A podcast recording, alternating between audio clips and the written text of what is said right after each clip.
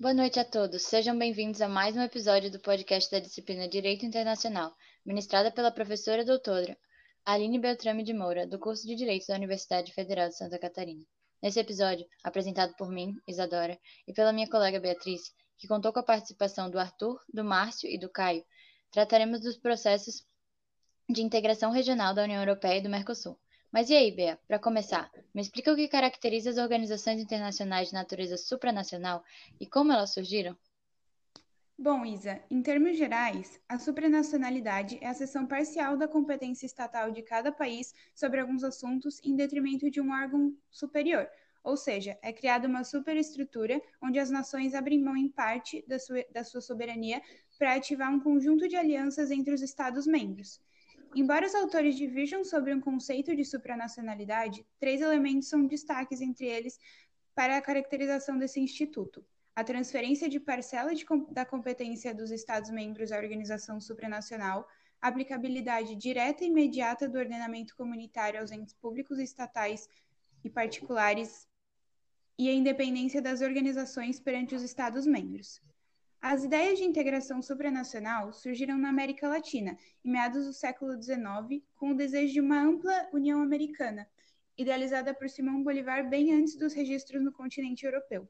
Era denominada América Meridional e contou com a participação de 12 repúblicas latino-americanas. Embora não tenha logrado êxito, o ideal bolivariano fomentou a discussão de uma unificação nas décadas seguintes, em várias partes do continente americano. No entanto, apenas em meados do século XX, após a Segunda Guerra Mundial, é que começaram a se esboçar as organizações regionais com, fi com fins mercantilistas, especialmente na Europa, América e África, a exemplo da Comunidade Europeia do Carvão e do Aço, a Comunidade Andina e a União Africana. Mas agora, Isa, agora que já entendemos um pouco mais sobre as organizações, o que você pode nos contar sobre o poder normativo do direito comunitário? Bom, Beatriz, o poder normativo é o segundo pilar de sustentação da supranacionalidade do direito comunitário. Ele diz respeito à capacidade de direitos nacionais serem orientados ou até mesmo superados por uma ordem comunitária. O poder normativo é orientado pelos princípios da autonomia, do primado, da aplicabilidade direta e da uniformidade de aplicação. Seguindo agora para explicar um pouquinho melhor cada um desses princípios, o da autonomia foi criado para preservar a individualidade da ordem jurídica comunitária enquanto do primado fala sobre a superioridade do direito originário sobre as normas nacionais. O princípio da aplicabilidade direta, por sua vez, implica em uma imediata integração aos Estados-membros, não podendo haver nenhuma forma especial de recepção. Por fim, o princípio da uniformidade de aplicação diz respeito a uma interpretação uniforme das normas jurídicas. Mas agora entrando um pouco mais no nosso tema e tendo em vista o modelo de funcionamento da União Europeia, como podemos definir sua natureza? Primeiro, é necessário falar que a União Europeia possui um caráter híbrido de supranacionalidade e intergovernamentabilidade, uma vez que em alguns âmbitos ela possui normas que se encontram acima do ordenamento jurídico estatal, em outros os estados eles possuem um poder de decisão. Sendo assim, há três teorias principais que tentam definir a natureza da União Europeia. A primeira é a teoria federalista, Nessa concepção, a ideia de federalismo tem um objetivo político, em que se buscava a união dos Estados europeus para controlar os conflitos e garantir a paz. Esse raciocínio foi explorado por Jean Monnet após a Segunda Guerra Mundial, dizendo que não haveria paz na Europa se os Estados se reconstruíssem sobre aquela base de soberania nacional que tinha antes. Sendo assim, propôs-se a criação de uma entidade europeia que viria a se tornar o que hoje conhecemos como União Europeia. Os teóricos que defendem essa teoria afirmam que a existência dos órgãos comunitários e a aplicabilidade direta e imediata das normas criadas por eles se, se assemelham muito a uma estrutura federal. No entanto, os que discordam afirmam que a existência de órgãos intergovernamentais, como o Conselho Europeu, colocam essa teoria em xeque. Já a teoria internacionalista acredita que as comunidades seriam organizações internacionais com certas peculiaridades.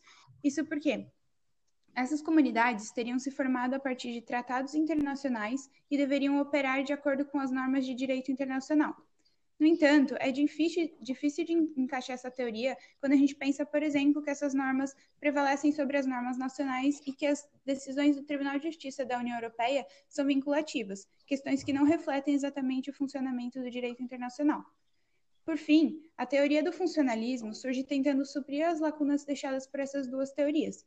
É, ela compartilha da ideia de, buscar, de busca pela paz, mas não acredita que o governo supranacional seja a única maneira.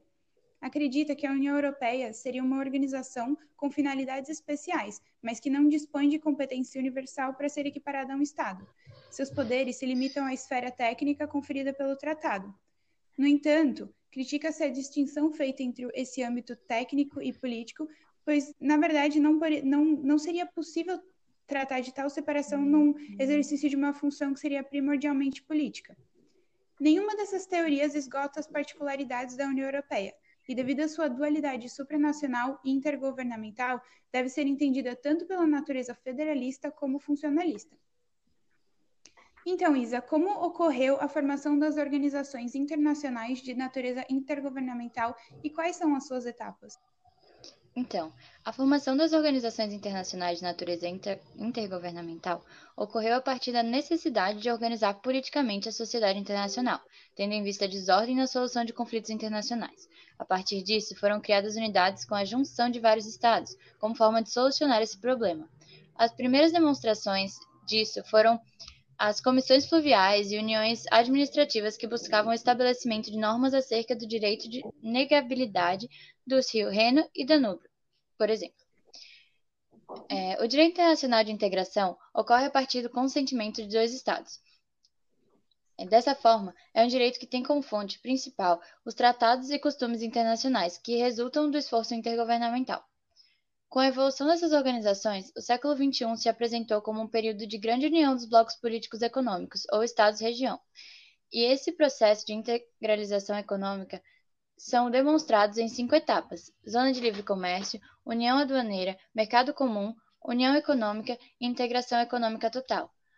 A Zona de Livre Comércio, sendo o estágio mais básico, na integração econômica entre países se dá a partir de um acordo comum de, entre blocos econômicos, o qual busca ampliar a troca de mercadorias entre estados que participam, sendo o NAFTA considerado esse estágio, nesse estágio. Partindo para a segunda etapa, temos a União Aduaneira. Nessa conservamos a incidência de uma tarifa externa comum, a TEC, e além de ocorrer a livre circulação de pessoas, mercadorias e bens. Como exemplo dessa forma de união, teríamos o Mercosul, o mercado comum caracteriza uma união aduaneira com políticas comuns de regulamentação de produtos, junto com a liberdade de circulação de todos os fatores de produção.